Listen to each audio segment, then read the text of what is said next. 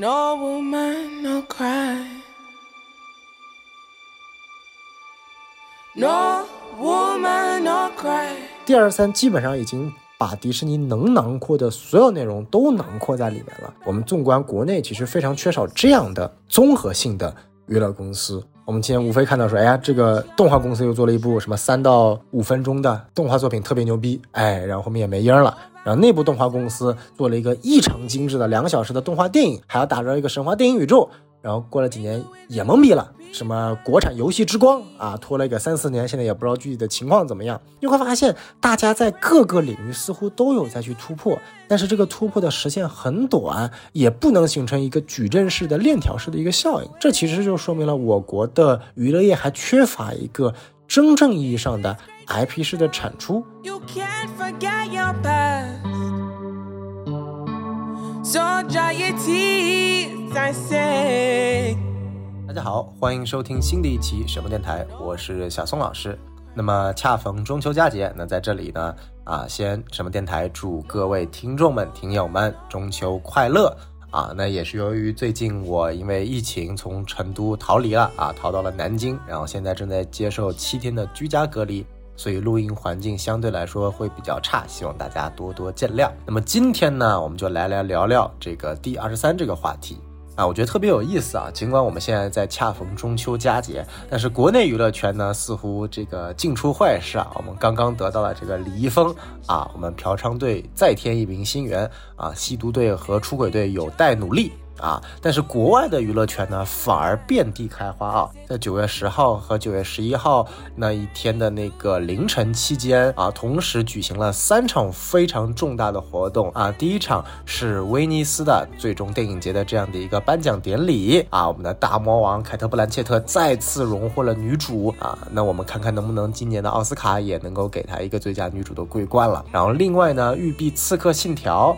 啊发布了最新款的游戏，尽管是作为第一季的育碧的这个所谓的直面会吧，但是大家我知道没有人去关注其他的内容啊，都看的是《刺客信条》。那这次《刺客信条》也憋了大招啊，连出四个最新的游戏，包括之前公布的《幻境 Mirage》啊，是一个大概十到十五个小时主线流程的回归原始在《刺客信条》一二那个系列的这样的一个啊非开放世界的风格啊，然后本身它也是作为啊英灵殿的一个 DLC 出来的，现在也是单独独立游戏，我觉得还是值得期待的。然后另外呢，公布了三款所谓的大作，第一款就是下一代的旗舰游戏，日本主题的啊，这个发生在 Feudal Japan 啊啊幕府时期的这样的一个日本主题的啊，我觉得大家非常期待啊，因为也是刺客信条粉多年以来一直希望日本题材的这个上线，所以说现在啊我们也得到了，它叫 Codename Red。啊，最终名字还没有起起来。另外一款呢是聚焦于，如果我没有记错，是十六世纪猎巫运动背景下的这一款，有点类似于超自然风格的，也是第一次《刺客信条》融了这种风格。它的定名叫 Codename Hexe，H E X E 啊，也是在这个其他语言中是代表了巫师、巫术的这样的一个意思。比如说我第一反应是感觉是不是有点类似于巫师三的这种风格，跟《刺客信条》做了一个链接。然后前面那个日本题材呢是这个所谓的《对马岛之魂》和《刺客信条》做了一个链接，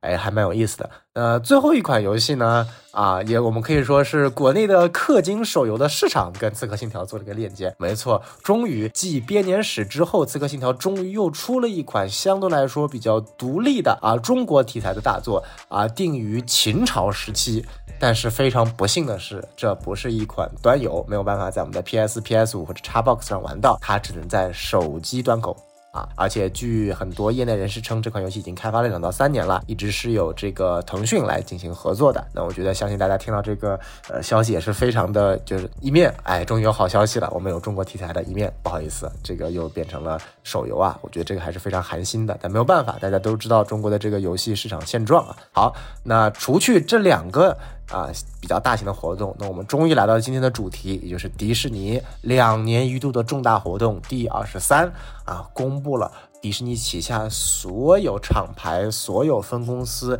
在未来几年的这样的一个呃画饼了这个运动吧，包括但不限于啊，漫威、卢卡斯影业、皮克斯、迪士尼动画、迪士尼影业，还有刚收购的二十世纪福克斯。啊，甚至我们还会有一些游戏板块的新闻。那今天最主要的目的就是给大家总结一下，哎，这几大板块未来各大影迷、游戏迷、IP 粉有什么可以获得的新的东西。那我们首先从皮克斯讲起。那皮克斯在今年的第二三其实也是公布了多项内容啊啊，其中最受人瞩目的就是我们非常喜欢的 Inside Out 啊这样的一个呃作品，居然获得了二续集。哎，聚焦于这个女主 Riley 她在青少年时期的这样的一个心理的变化啊，将会在二零二四年的夏季登上我们的院线，也就是两年之后。我觉得这个其实还是大家挺出乎我意料，就没有想过 Inside Out 的这样的一部作品啊，居然会拍续集，然后据说还会有其他新的情感元素登场。我觉得这个是，呃，挺值得期待的。然后第二个呢，也是之前有官宣过，但是一直没有具体的情况、上映时间和故事详情，就是 Elemental 元素这样的一个相关的故事。那皮克斯的中文也官方定名叫《疯狂元素城》啊，这个名字真的非常值得吐槽啊！就不要因为你的老板拍了一部好电影叫做《疯狂动物城》，你就非要往这上面靠，好不好？这个元素跟疯狂两个字结合在一起有点怪啊。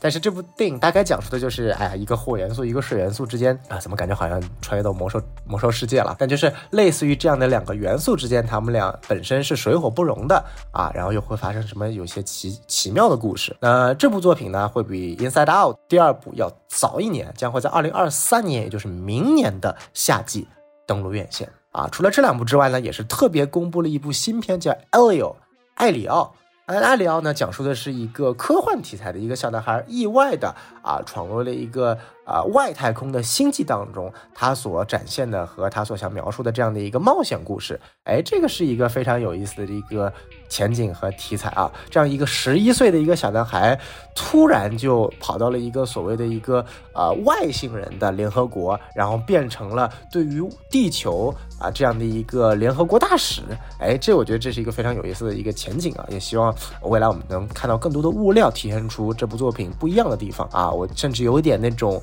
呃，Coco 的那种感觉，因为 Coco 也讲述的是一个小男孩突然跑到了一个鬼怪所在的地方，那这部讲的是一个小男孩突然跑到了一个外星人所在的地方啊，两者还是有异曲同工之妙的。那这部电影呢，将会在二零二四年的春季登陆院线。前面我们讲述的是三部即将登陆院线的皮克斯作品，那么在对于迪士尼家而言的话，那皮克斯也是精心为迪士尼家准备了一部剧集，叫 Win or Lose。啊，输或赢的暂定输或赢将会在二零二三年，具体时间还没有公布啊。那这部剧集更多的讲述是一个体育题材的啊，讲述的一个啊，类似于 softball。啊，这样的一个小队，他们怎么样慢慢的就是获得最后的这个，通过他们的努力获得最后的这个冠军啊？当然，我想皮克斯题材它最后一定不是简简单单的这样一个啊一个普通的小队，经过大家的训练、团结、友爱、信心和爱的力量，最后获得了这个 championship。我觉得肯定不是这么俗套的一个故事啊，所以其实也蛮期待 Win or Lose 能够体现出来一个怎么样的皮克斯属于皮克斯的故事。那么这其实就是皮克斯目前在第二十三公布的四部作品的详细信息了。那这里偶尔说几句啊，就是皮克斯我们知道这几年的作品相对来说还是比较疲软的。啊，不管是最近刚刚上映的这个《光年正传》啊，啊，还是相关的一些原创作品啊，其实都稍微有一点点的令人失望。对不起皮克斯本身的这个 title 啊，也许这几年唯一比较好的就是呃去年登上国内大陆院线的《Soul》啊，《心灵奇旅》。那除此之外，其实就好作品是乏善可陈了。那我们也是特别期待皮克斯在未来的时间能够嗯重整颓势啊，高歌猛进，重新让我们看到一些只属于皮克斯。他自己的作品，因为皮克斯他一直有句话叫做，每选择一个题材的时候，他会他会去想，为什么这个故事必须要讲，为什么这个故事必须要我们皮克斯来讲，而这样的一个对于故事讲述的一个信条、一个概念，在最近几部作品当中其实是没有看到的。那我希望，不管是对于 Inside Out 第二部《疯狂元素城》Elio，还是 Win or Lose，我们都能看到一些只属于皮克斯的亮点。然后除此之外呢，这段时间皮克斯还有一个非常有意思的新闻啊，这个对于啊业内的一些粉丝是比较熟知的。呃，我们知道美国有一个著名的蓝光厂牌，就是实体发售的厂牌，叫做 CC Criterion Collection 啊，我自己也非常喜欢，作为一个蓝光的收藏者。那 CC 这个厂牌呢，也是呃一个旗舰厂牌，它专门收集很多对于世界影史。和这个电影发展的历程当中有重要地位的作品进行蓝光的发售啊，目前也升级成 4K UHD 了。那 CC 一直信奉的是别人经常发售的。电影我们不发售，我们发售的是一些呃大家不是特别熟知的，但其实非常好的小众作品，并且它的配置，不管从本身的音画质量，还是后续的访谈、幕后访谈、花絮和一些比如说导演评论音轨啊、演员评论音轨啊、制片评论音轨这些非常啊丰富的材料，包括它非常一贯的牛逼的封面设计，受到大家的喜欢的。但是今年呢，啊也就在大概一周之前，我收到了 CC 的一封信息，他们居然。要跟皮克斯合作了，推出 CC 历史上第一部皮克斯作品，甚至如果我没记错，也是第一部动画作品，就是《瓦力机器人总动员》机器人瓦力要登陆 CC 的平台了。其实这个消息出了之后，还是有蛮大的争议的。倒不是说《机器人总动员》这部作品不好，或者说皮克斯登不上 CC 的大雅之堂，而是因为大家对于 CC 的认知一直是我是一个做小众佳片领域的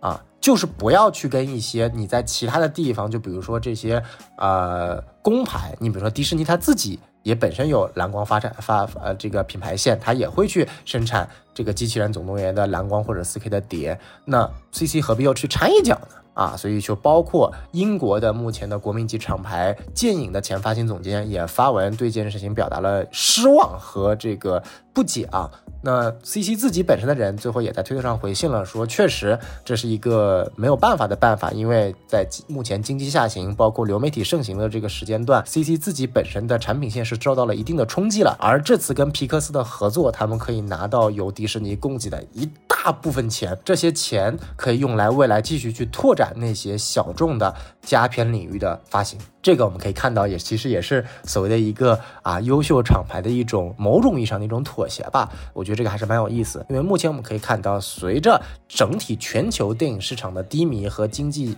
下行的这个趋势啊，艺术和商业之间互相的妥协和融合是一种非常新的态势。这点我们在引入尘烟这期节目当中也有讲过，大家可以去 听一下。那讲完皮克斯之后呢，我们来讲讲就是大家最关心的就是漫威主题了啊。尽管我们知道这个星战粉不要喷我啊，因为作为本身也是星战粉丝，但是毋庸置疑，在国内漫威的这样的一个呃趋势和态势，尽管目前受到了很多的冲击打击，在戏里戏外的，但依然还是大家最期待的话题。那我们今天来讲讲，那漫威呢是在第二十三第二天由凯文费奇亲自官宣了一系列的内容，我们就从时间顺序来来捋一捋。那首先开场呢，啊，鹰眼的剧集里面出现的这个 Rogers 啊，罗杰斯这部啊音乐剧又在现场表演了一遍啊，还是非常有意思的。然后紧接着啊，黑豹二的主创阵容 Ryan Coogler 导演，包括带着一众主演都登陆了啊。目前在这次过程当中没有去释放更多的对外的宣传物料，包括预告片，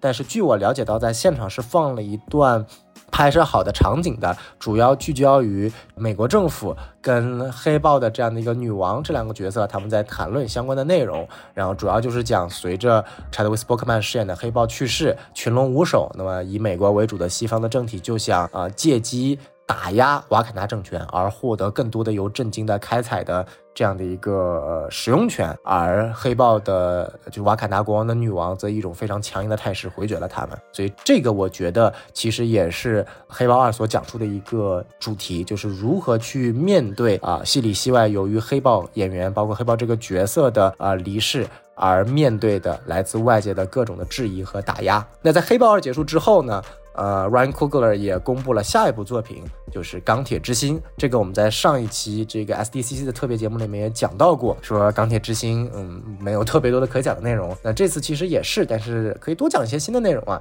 首先第一点就是这部剧集更多的聚焦的是魔法和科技之间的战斗。因为我们知道钢铁之心的女主 Riri，她是一个科技科技狂魔，对吧？拿着钢铁侠的这个技术，重新又打造了他自己的一个盔甲。那他的反派呢，叫 Hood，就是斗篷，是一个使用 Dark Magic 暗魔法的人。那目前现在不知道这个 Dark Magic 跟所谓的，比如说呃绯红女巫之间的 Chaos Magic 有什么之间的关联啊？或者说刚刚在女浩克出现的这个地狱里面的类似的 Magic 有什么关联？这个还不清楚。但是目前这部剧的主题还会是以科技大战魔法这个主题来为主的，这也是我觉得大家可以去稍稍期待它的点啊，但是不要放太高的这个期待心理，因为哎，政治正确这个东西怎么说呢？不反对政治正确，但是你剧要排好。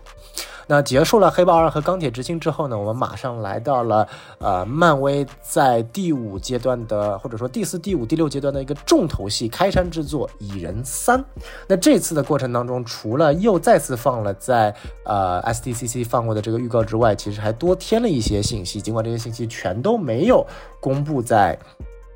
呃，社交媒体上面我们都看不到，但是这个据内部人员消息啊，我们可以知道，呃，整个蚁人三的故事讲述的是，呃，征服者康他被一个人意外偷走了一样东西，而他需要蚁人和他的团队来帮助他把这个东西夺回来，因为我们知道蚁人的官方身份是一个特别牛逼的小偷啊，所以说第三部作品它依然还是一个 heist movie 啊，我们知道所谓这样的一个。偷盗式的这样的一个主题电影，那他也是会去讲述这个蚁人啊，接受了征服者康的这样的一个可以说是胁迫版的要求吧，然后进入了 microverse 或者说这样的一个微缩领域、微观宇宙去寻找他所丢失的东西。那征服者康丢失的东西是否又跟洛基和 TVA 有关呢？我觉得大家可以去期待一下。那马上我们就讲到了洛基。洛基第二季已经杀青了，然后在呃呃第二十三的现场啊，抖森包括女主，然后包括欧文都上台进行了一个相应的分享。那最最最最令人惊讶的其实是，刚刚在瞬息全宇宙中饰演男主的关继威啊，也宣布加盟洛基的第二季，饰演一个 TVA 的职员。所以看到啊，瞬息全宇宙这样的美。呃，这样的美籍华裔电影，真正意义上帮助这一些美籍华裔在主流的好莱坞的平台上获得了更大的流量呼声和获得了更多的演戏机会。你想看，作为关继威这样的一个演员，他沉寂了二十多年，然后突然从一个被人完全遗忘的角色，瞬间来到了整个业界最捧红的 IP 的。这样的一个阵容当中，我觉得你可以看到《瞬息全宇宙》这部电影的重要性啊。然后关继威也在啊现场发了一个玩笑，说：“哎，这难道不是印第安纳琼斯的这个展示现场吗？”啊，这里也是呼应了一个非常有意思的故事，就是啊，关继威第一部加入的电影作品就是《印第安纳琼斯》。那我们知道，《印第安纳琼斯》第五部也在第二十三。官宣了，这个一会儿我们讲到卢卡斯影的时候会讲到。而在后台，我们的这个关继威跟印第安纳琼斯的主演哈里森福特再次相拥拍了一张照片，也可以跟当时上映的时候两个人那时候关继威还是个小孩的时候一张照片进行一个对比，我觉得还是非常的有啊时代回忆的这种效果的。那我们讲完洛基奥了之后，我们接下来继续去讲，就是所谓的一些特别有意思的，就是我当时在 SDCC 也讲过，一定会在第二三公布的，就是迪士尼家在十月。七号，今年十月七号快到了，上线的万圣节特辑《午夜狼人》，这是一部大概时间为一小时的特辑啊，仅仅只有一集，聚焦的是呃狼人和超自然元素这样一个领域。目前故事大纲讲述的是啊，在这个 IMC 宇宙当中有一个专门狩猎各种怪物的组织，他们自己称自己为怪物猎人啊，不好意思啊串戏了，但是真的就叫 Monster Hunter 啊。然后呢，他们的首领意外死亡了。所以说，他们要到一个专门的一个庄园啊，要去等于说去集会，去悼念首领的死亡。然后在这个过程当中，他们发现其中有一员居然是一个狼人，所以整个故事围绕着他们要找到谁是这个其中的狼人。我的妈呀，怎么听起来像狼人杀？这还蛮有意思的。然后除了这部作品，它的主演肯定是午夜狼人之外呢，我们知道还有另外一个呃漫威漫画当中的一个重要角色叫类人体 Man Thing。啊，他会加入这部阵容当中。那 Man Thing 的类人体有点类似于，就是外貌啊，经常跟 DC 的沼泽怪物会有一个巨大的冲突啊。当然，两者的身份和定位和能力属性是完全不同的。那但是大家都是属于在超自然恐怖这个题材去发生的。那我们知道，漫威在第四阶段《奇异博士二》当中，其实也引入了一些恐怖元素。那接下来，午夜狼人应该是会把这种恐怖元素更加的加深，并且融入一些超自然的一些现象。我们可以看到，整个作品从预告片来看，其实是一个非常那种三四时代的时候那种古典的 Universal 环球影业的那种呃怪物片、怪兽片的那种感觉，类似于弗兰肯斯坦啊，类似于这个隐形人啊，类似于狼人啊这种角色，我觉得还是特别可以值得期待的。然后接下来呢来呢，就是漫威。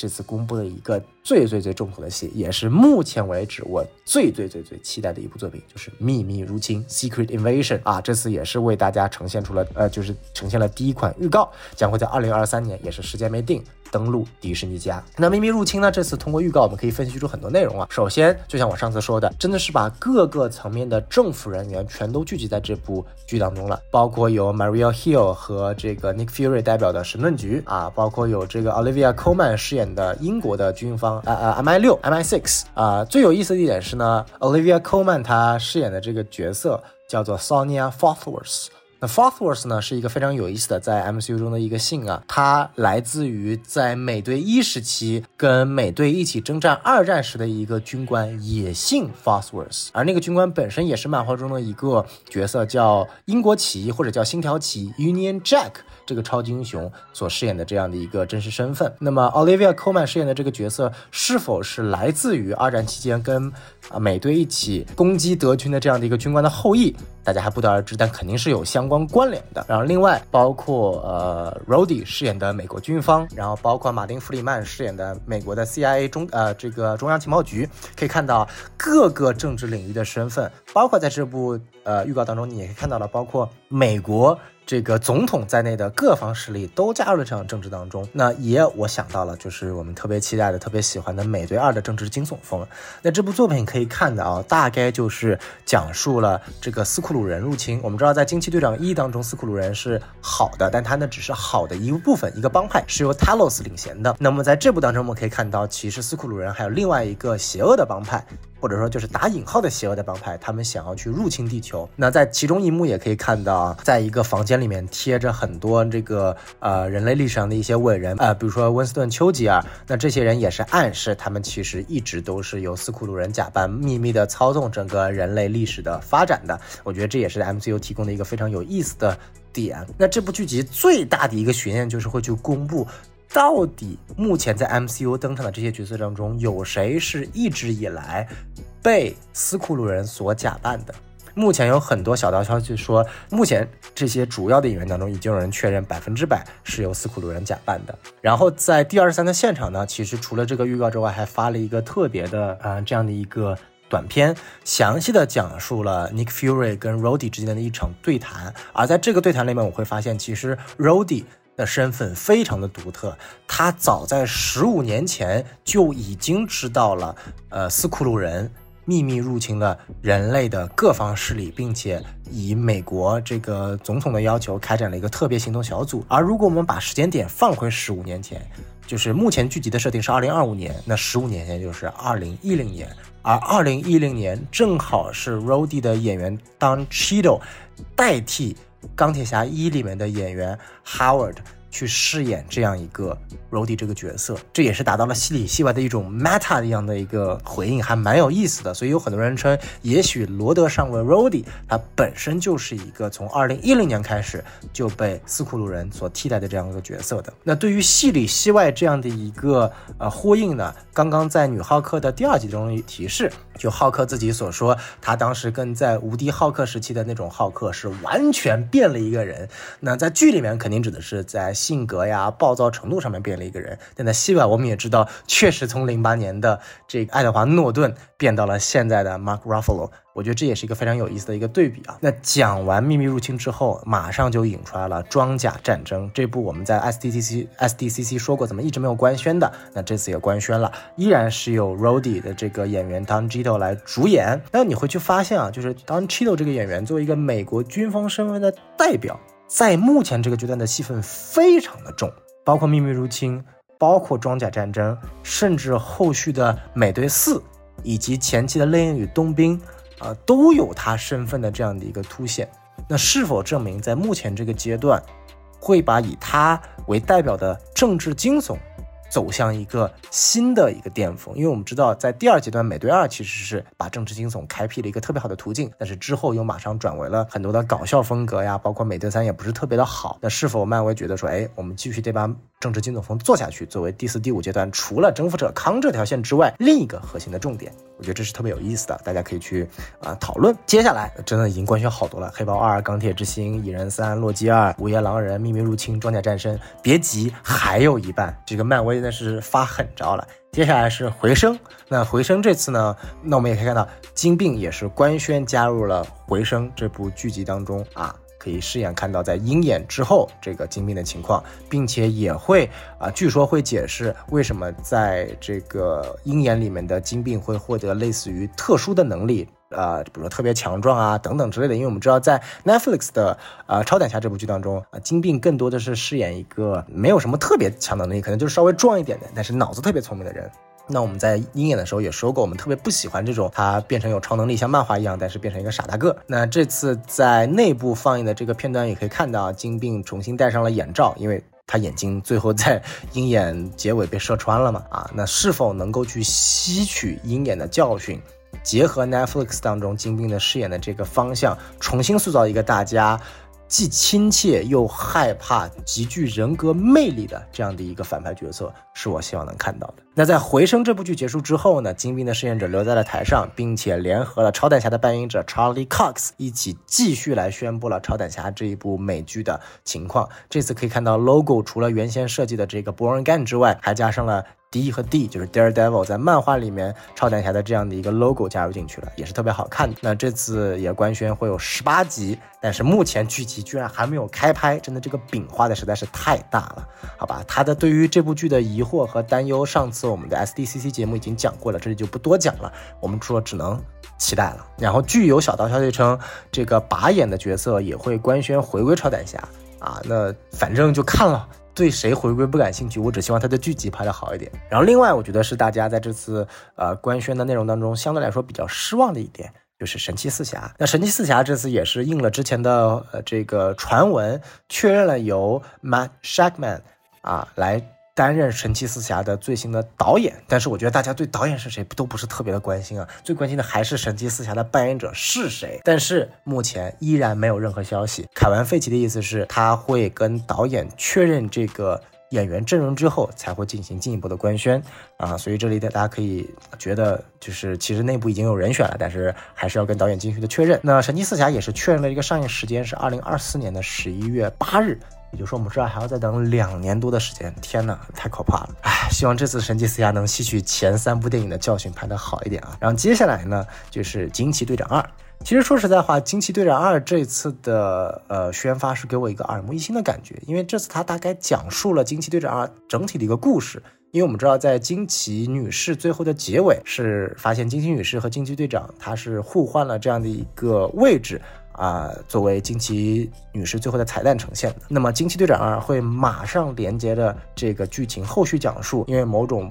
特殊的这个能量元素或者还是什么元素，惊奇队长、惊奇女士以及出现在这个旺达幻视里面刚刚获得能力的那个 Rambo，他们三个会因为某种特殊的原因不断的呃穿插到对方所在的空间，然后。三个人如何在这种情况下进行沟通和交流，解决各自在各自空间遇到的麻烦？哎，我觉得这是一个挺有意思的一个故事，这个大纲啊，我也特别好奇《惊奇队长二》会以什么样的形式来进行拍摄。我觉得总比《惊奇队长一》那种平铺直叙、没有任何特点的影片要好。然后最后两部作品是我今天要重点讲的，其实也会看到一个，刚刚我讲到啊，漫威可能要除了征服者康这个领域之外，会往个政治惊悚风走。那首先就是美队四。我们知道美队四，大家其实都不是特别的喜欢和期望，因为毋庸置疑啊，政治正确的点啊，包括克里斯埃文斯不演了，换成猎鹰的这个演员 Anthony 呃 Mackie 来演。但这次节目当中，其实也官宣了很多的内容啊，包括在《猎鹰与冬兵》里面饰演猎鹰的小弟，然后未来也会成为新一任猎鹰的这个演员也会重新登场，然后包括那个曾经的啊越战的黑人士兵。啊，也是美队之后的新一任的所谓的超级士兵，也会重新出现在美队四的情节当中。那一段情节，我觉得设计的还是，尽管我不是很喜欢《雷与冬兵》那部剧，但是我觉得那一段对于越战老兵的这一段的描绘还是挺到位的，或者说挺有感触的。他能回归，我觉得也是美队四的一个亮点。然后，另外美队四这次给出的一个非常大、非常大的爆点是什么？当年出现在无敌浩克当中，被浩克带有伽马成分的血滴入到大脑流出来的伤。口的时候，那个人那个角色要回归了，他会饰演美队四最后的大反派。好，无敌浩克系列里面的反派首领 The Leader，哎，这是特别有意思的。呃，当然原因大家我们也知道啊，因为猎鹰这个角色本身它不存在所谓的专属反派的，而美队的反派又是不能出现在以猎鹰作为主角的电影当中的，所以啊，官方把首领这个属于浩克的反派安排在了这里，是一个非常有意思的情况，也是有很多小道消息所说，女浩克和美队四会共同打造下一个阶段。浩克的一个作品就是《浩克世界大战》，因为我们知道这个女浩克的这个支线剧情就是浩克突然被萨卡星的一个飞机给接走了，不知道去到哪里去了。而我们发现更多的在零八年属于 Universal 环球影业的《无敌浩克》这部剧当中的角色，慢慢正在回归呃 MCU。除了由 Tim Roth 饰演的 Abomination 已经在女浩克这部剧中回归之外，首领也在美队四回归了。那么，是否这是漫威在下一步大棋，在政治惊悚风这个领域的基础上，要塑造一个外星的浩克世界大战这样的一部作品啊？这个我觉得也是大家可以去关注的。然后最后最后第五阶段最后一部作品《雷霆特工队》，这次将它整个所谓这样的一个反英雄的复仇者联盟里面的成员确定了，包括第二代黑寡妇，包括冬兵，包括美国密探。包括红卫兵，包括幽灵，包括模仿大师，以及那个穿插在第四阶段的那个 Val 九头蛇夫人，这些角色都会进入啊。这其实尽管这些角色都还挺不错的，但是由于呃相关的传闻已经传了有几个月了，所以其实大家的呃呃惊讶的情绪也不是特别高。嗯，然后另外有一点就是大家比较疑惑的是，当时官宣还有啊，Baron Zemo 啊，泽莫男爵也会加入，但是不知道为什么这次没有官宣，但是依然有小道消息是说，只是这次还没有确定，之后会官宣的。那我觉得大家也可以期待一下。所以可以看到，这次漫威公布了，不管它的电影还是剧，从黑豹二、钢铁之心啊这些相对于来说适应顺应整个政治正确风潮的。还是像蚁人三、洛基二这些跟征服者康主要一个大主线有关的科幻剧集的，还是像秘密入侵、装甲战争、美队四、雷霆特工队这些涉及到政治惊悚风的，然后还有像回声超胆侠这些跟原来 Netflix 进行链接的，以及惊奇队长二，然后包括午夜狼人，还有神奇四侠这些往更多的不一样的领域去拓展的。你会发现，漫威正在不断的向各个领域去延伸。尽管在现有的领域啊，因为雷神四资源也出了，大家也刚看到了，真的非常拉垮。那在现有领域在逐渐疲软的基础之上，那漫威正在马上去深耕或者是去发展更多的可能性。这我觉得也是呃一个在现在的这个市场环境下啊一个非常有意思的一个转变策略的方法。对我个人而言，我觉得还是持一个正向的态度，是蛮不错的。嗯。那这是漫威的剧集和电影。那我们接下来来看看大家第二关心的就是 Lucasfilm，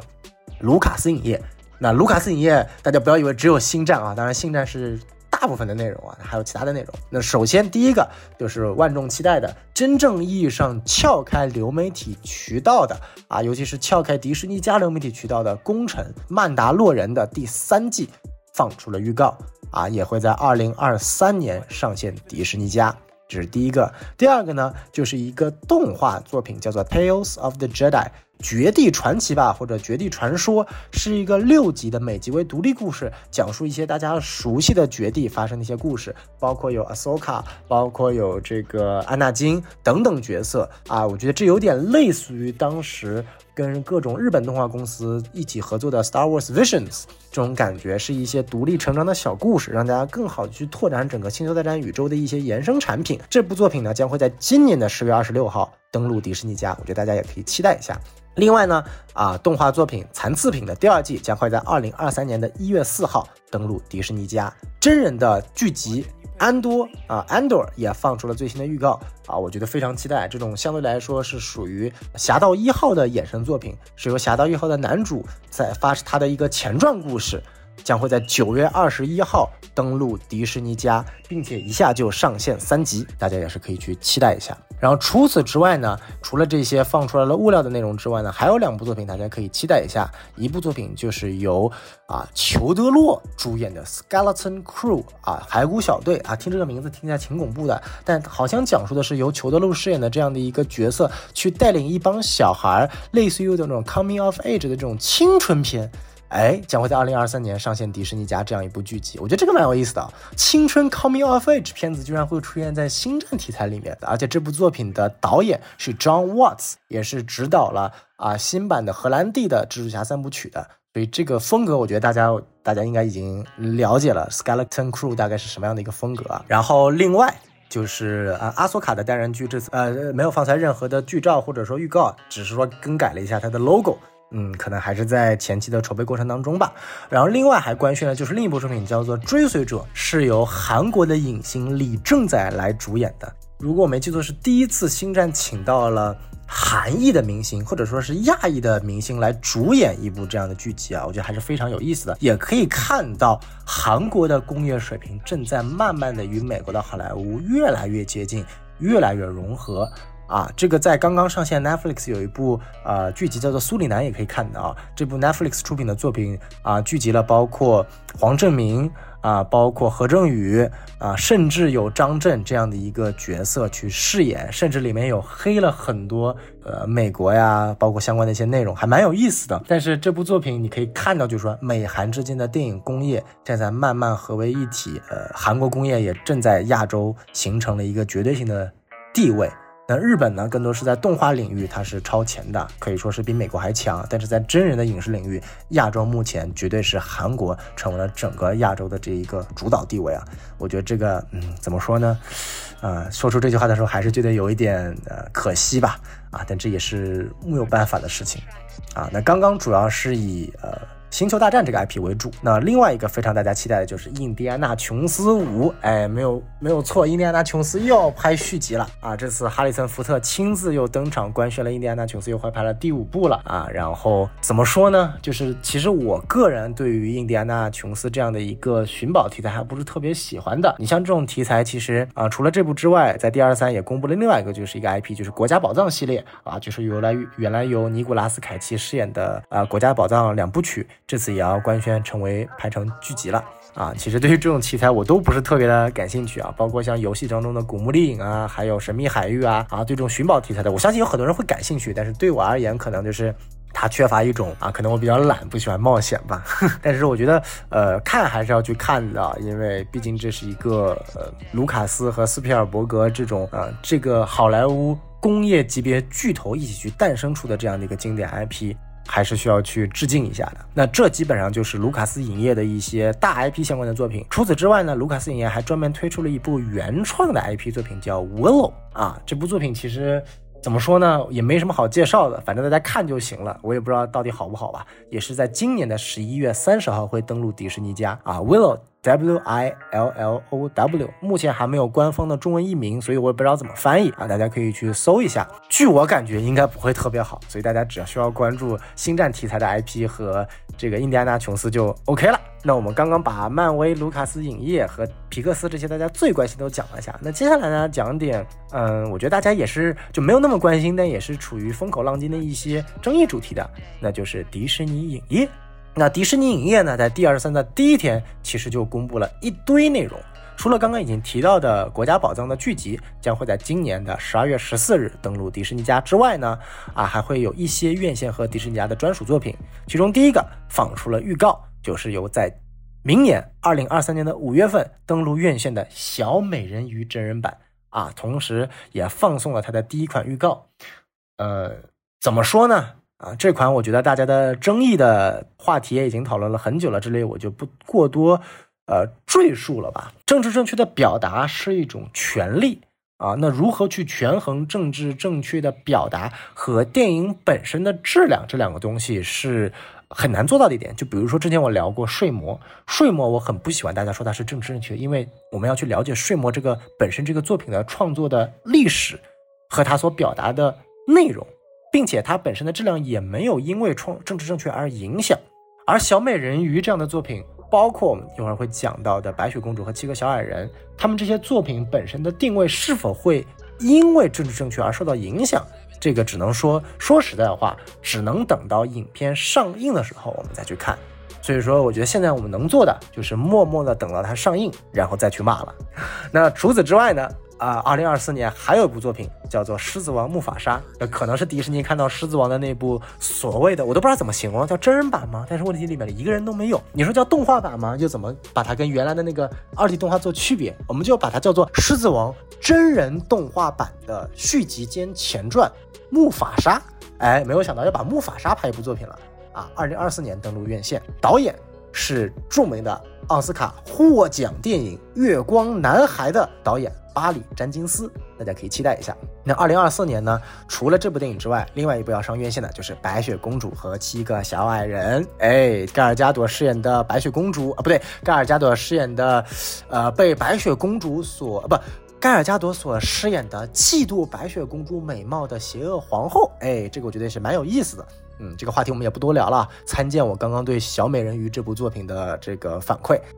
除此之外呢，还有一部明年三月十号会在院线上映的，叫做《幽灵鬼屋》的作品，应该是那种呃恐怖题材像，但一定不会那种特别恐怖的啊，毕竟迪士尼作品嘛啊这些。然后另外呢，在迪士尼家也上线了一些啊电影啊，就比如说《Enchanted》魔法奇缘啊这样一部作品的这个原班人马啊，包括艾米亚当斯等等角色都会回归饰演他的续集。Disenchanted 啊，魔法解除起源，哎，这个我也不知道怎么翻译比较好，反正就是意思就是这个。然后预告片也已经放送了，我没有看过原版的这个第一部作品啊，因为我对。迪士尼的这种童话类型的真人作品真的是不是特别感兴趣，但是我也相信有很多粉丝啊，所以说这里特别讲了一下，如果有期待的可以去关注迪士尼家啊，将会在今年的感恩节上线。然后除此之外呢，在今年还会上线一部，在九月三十号叫做《女巫也疯狂二 Hocus Pocus》啊，有点类似于这种呃这种搞笑女巫题材的。然后在明年呢，也会上线一部迪士尼家的专属电影，叫做《彼得潘与温蒂》，就是把著名的这个 Peter Pan。啊，这样的一个 IP 又搬上了大荧幕啊啊！大家可以去期待一下。如果我没有记错的话，裘德洛又要饰演里面的那个铁钩船长了。哎，这个裘德洛也是这个最近的，看起来就不是。水平特别高的作品的再就业还是挺多的，看来也是缺钱了，嗯，要要交奶粉钱了啊。所以说这个是大概对于迪士尼影业的相关作品的一个简介。让我们接下来看看迪士尼动画。哎，迪士尼动画呢，其实这次没有带来太多的东西，更多的是以原创为主。那我们先说非原创的内容吧，就是啊，《疯狂动物城家》，没错，就是当年大爆的《疯狂动物城》这部作品，会有六集的作品啊，去聚焦相关的一些啊角色身边发。的故事，大家可以去期待一下。另外呢，有两部原创的 IP 的作品，一部叫做《Wish 愿望》，二零二三年的十一月上线院线；另一部作品叫做《奇异世界》，这个二零二二年的十一月十二二十二号，今年的十一月二十二号将会上线院线，还蛮有意思的。除此之外呢，啊，迪士尼动画还专为迪士尼家打造了一部动画剧集，叫做《伊娃猪》。如果没有，如果我没有读错的，《伊娃猪》，哎，呃，是以一个专门聚焦非洲文化动画的这样的一个公司 k u g a l i 啊，一起合作呈现的，将会在二零二三年登陆。那这四部作品其实就是迪士尼动画所要展现的内容的。那除此之外呢？啊，我们来讲讲看，就是由迪士尼收购的二十一世纪啊，我们现在叫做二十世纪影业的，它给了什么内容啊？内容不多，但是重头戏非常强。第一个就是《阿凡达二》。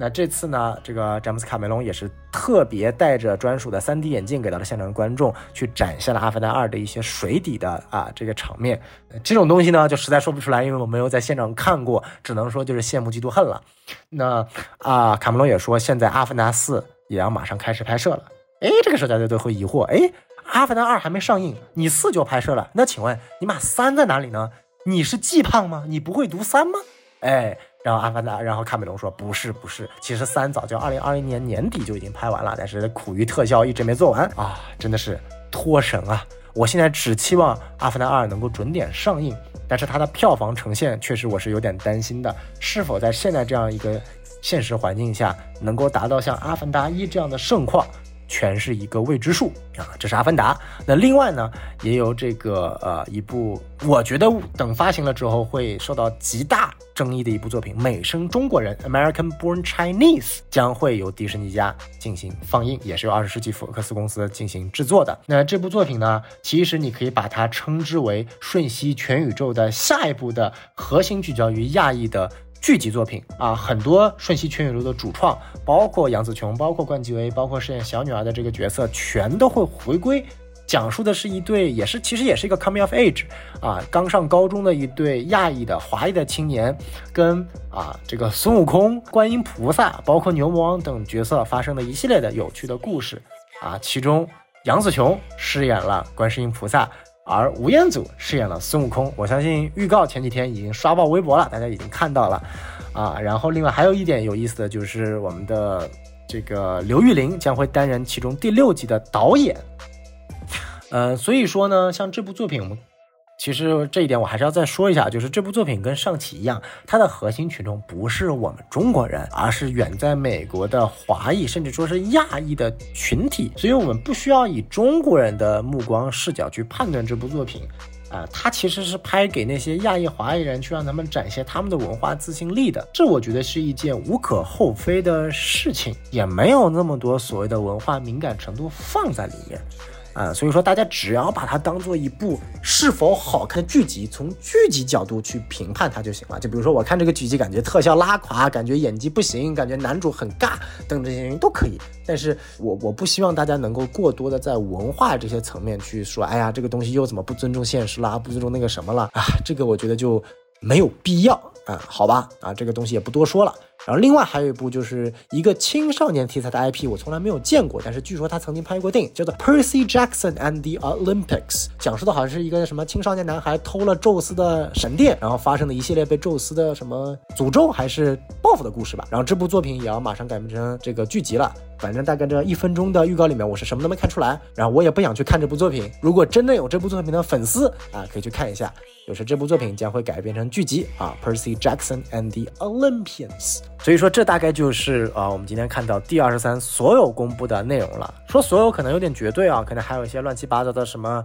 迪士尼主题公园的内容，一些迪士尼成幼儿频道的内容啊，这些东西这个我也就不去多说了。我相信也不是大家最关注的，无非其实还是迪士尼动画、迪士尼影业、皮克斯、卢卡斯电影、漫威、二十世纪福克斯等等内容。那讲完了影视层面的。那最后在节目结束之前，我讲讲游戏板块的，这也是一个非常有意思的话题啊。那这次在游戏板块是以漫威为核心，但是也拓展了一些本身迪士尼 IP 旗下的游戏啊。我这里挑几个重点来讲。第一个就是马上在二零二二年的十二月二日就已经发就要发售的，但其实已经跳票两次的漫威的这样的一个战棋类型的游戏，叫 Marvel's Night Suns 午夜之子。啊，塑造了一批由超自然领域，包括恶灵骑士啊，啊，包括奇异博士啊，和一些反英雄啊，包括这个灵蝶呀，包括金刚狼啊，然后还有一些正统英雄，美国队长啊，钢铁侠呀，还有蜘蛛侠等，一同去对抗一个，如果没记错的话，是恶魔莉莉丝啊，他也去呃蛊惑和控制了一些英雄，包括浩克。啊，这样的一个主题的这样的一个游戏，但其实是战棋主题的，所以我也没有开启预购，就等它出了之后看看风评再决定买不买吧，还是挺贵的啊，六百多港币，没必要。然后第二部作品呢是 AR 游戏，哎，漫威这次与塑造了 Pokemon Go 啊，当年火爆全球的这样的一个游戏的开发商 Ninak，我不知道是不是读就读 Ninak 吧，一起合作做了一个 World of Heroes 英雄世界的 AR 游戏。嗯，我不知道这个他们是怎么想的啊？可能是骨架不行，要来一点概念性的元素搞搞吗？但是我觉得 AR 游戏为什么宝可梦够火，是因为它是探索类型的，探索会希望大家能够到户外，而格斗类型的游戏，我实在想不出为什么我不能在家里跟别人联机打，我非要在户外用 AR 的模式跟别人打。希望它早点烂掉吧，希望赶快把 AR 和这个类似于元宇宙的这盘概念性的这个。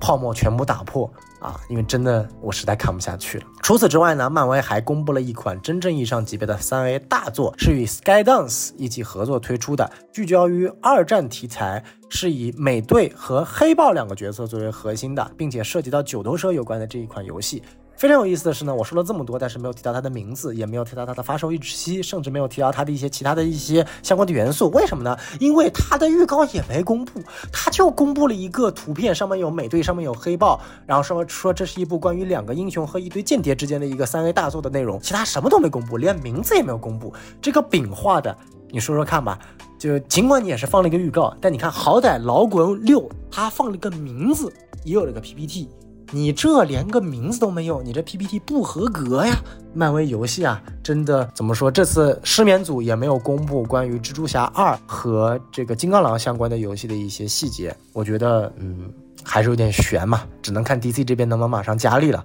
当然了，哥谭骑士也是一帮废物啊。然后这个自杀小队大战正义联盟现在也延期到明年了，呃。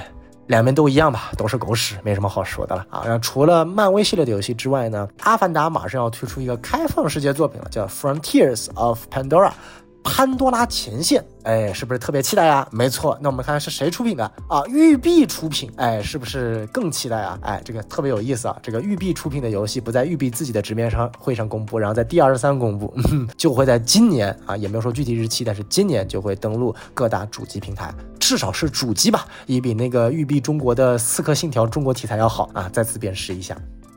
然后最后呢，还有部策略类型的这个 RTS 游戏，二零二三年会上线，就是啊，之前在夏日游戏节也公布的，呃，异形题材 Aliens Dark Descent，就是这样的一部作品，其实还是有点怎么说呢？光看预告还行吧，也是要谨慎期待一下，就是异形黑暗降临这部作品。那大概现在这些呢，就是所有游戏板块相关的内容了。那基本上 D 二三其实输出了很多很多的内容，你说它是饼也好啊，你说它是具体实在的东西也好啊，但是依然你可以看到，迪士尼还是走在了整个世界娱乐业的前端，给予了大量的娱乐爱好者和 IP 粉丝一些他们心心念想的东西。尽管 D 二三不是特别的优秀，但是我们可以看到，这个从漫威、卢卡斯影业这些一等一的 IP 大厂。到二十世纪福克斯这种传统企业的大厂，然后到皮克斯、迪士尼动画、迪士尼影业这些以童话和幼儿为主的一些动画和影视作品，再到游戏板块，第二三基本上已经把迪士尼能囊括的所有内容都囊括在里面了。这我觉得是非常非常不容易的一件事情啊，尤其是呃，我们纵观国内，其实非常缺少这样的综合性的娱乐公司。我们今天无非看到说，哎呀，这个。动画公司又做了一部什么三到五分钟的三集的动画作品，特别牛逼，哎，然后后面也没音了。然后那部动画公司做了一个异常精致的两个小时的动画电影，还要打造一个神话电影宇宙。然后过了几年也懵逼了，哎，就是因为一部作品扑街了，哎，然后我们再看到那个。什么国产游戏之光啊，拖了一个三四年，现在也不知道具体的情况怎么样。你会发现，大家在各个领域似乎都有在去突破，但是这个突破的时限很短，也不能形成一个矩阵式的链条式的一个效应。这其实就说明了我国的娱乐业还缺乏一个真正意义上的 IP 式的产出。也许在一些相对来说偏二次元的领域，反而做得更好。偏网文的领域会做得更好，而在于一个更大层面的，能够吸引到更多人群的 IP 领域，其实我国还真的有非常漫长的一条路才去走。不是说今天我把所有的国外的电影、游戏、娱乐、动画全都封死，或者说给到一个非常审格的严格的审查线，让他们进不来，我国的自己的娱乐行业就能够发展。这不一样，这可能跟其他很多行业不一样，因为文化是一个多元化的存在。很多日本的文化强大的之处也在于，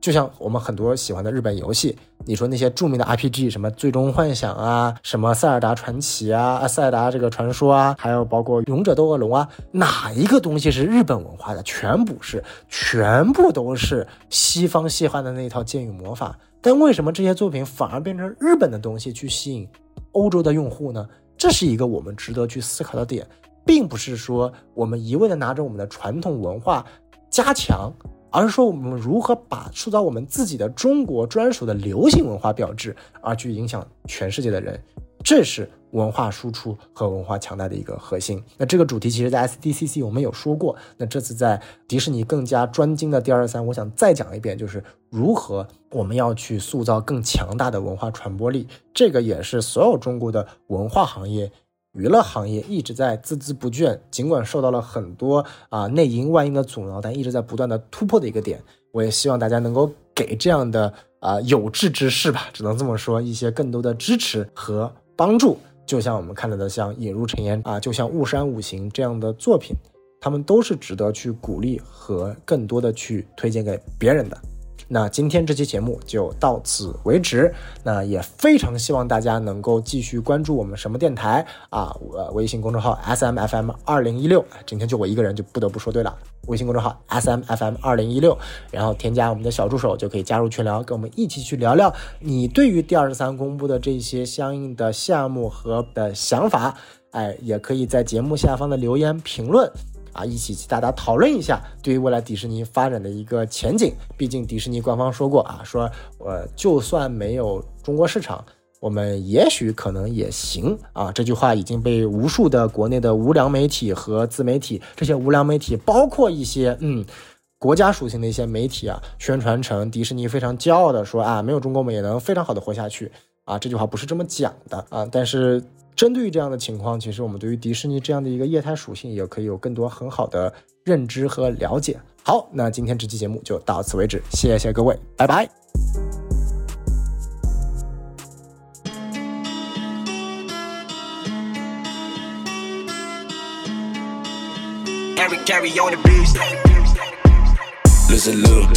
金黄色的皮肤，当你出现，他们都会嫉妒。你把我给迷住。你的存在是上天的礼物，Lucy Lu，金黄色的皮肤，当你出现，他们都会嫉妒，Lucy Lu，你把我给迷住。你的存在是上天的礼物，Lucy Lu，Get loose，Get loose，Get lose, yeah baby，like me I feel you though，Get lose, that Lucy Lu baby，Yeah，uh uh，met a shorty and she's something like Lucy. Lou, but she not an angel from the movie。不，但是还是引起我的注意，差一点让我失去我的目的。For the bill, she would kill, for real. I wanna like I wanna make a meal, she's something like a meal. I was looking for somebody chill, but now I'm like fuck that, I just wanna fuck that. 二十七去过世界各地，目前为止没有见到一个可以和你对比，告诉所有你的对不起，因为没有你，觉得生活中就没有力。Go, go, go, Lucy, get loose like your motherfucking birthday. Hey, go, go, Lucy.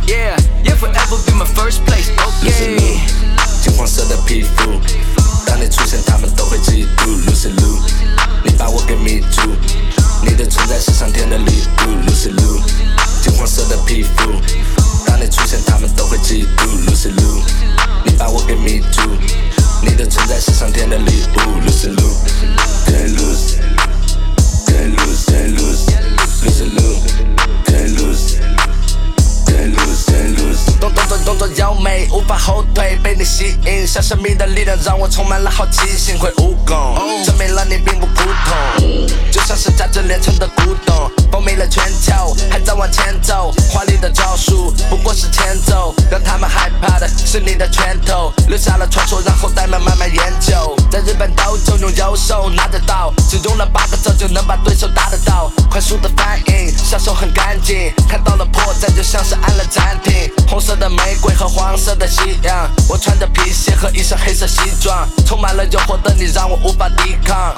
在你电影里出现的地方。Lucy Lu，金黄色的皮肤，当你出现，他们都会嫉妒。Lucy Liu，你把我给迷住，你的存在是上天的礼物。Lucy Liu，金黄色的皮肤，当你出现，他们都会嫉妒。Lucy Liu，你把我给迷住。你的存在是上天的礼物。Lose and lose, can't lose, can't lose, can't lose, lose and lose, can't lose, can't lose, can't lose, can't lose, can't lose, can't lose, can't lose, can't lose, can't lose.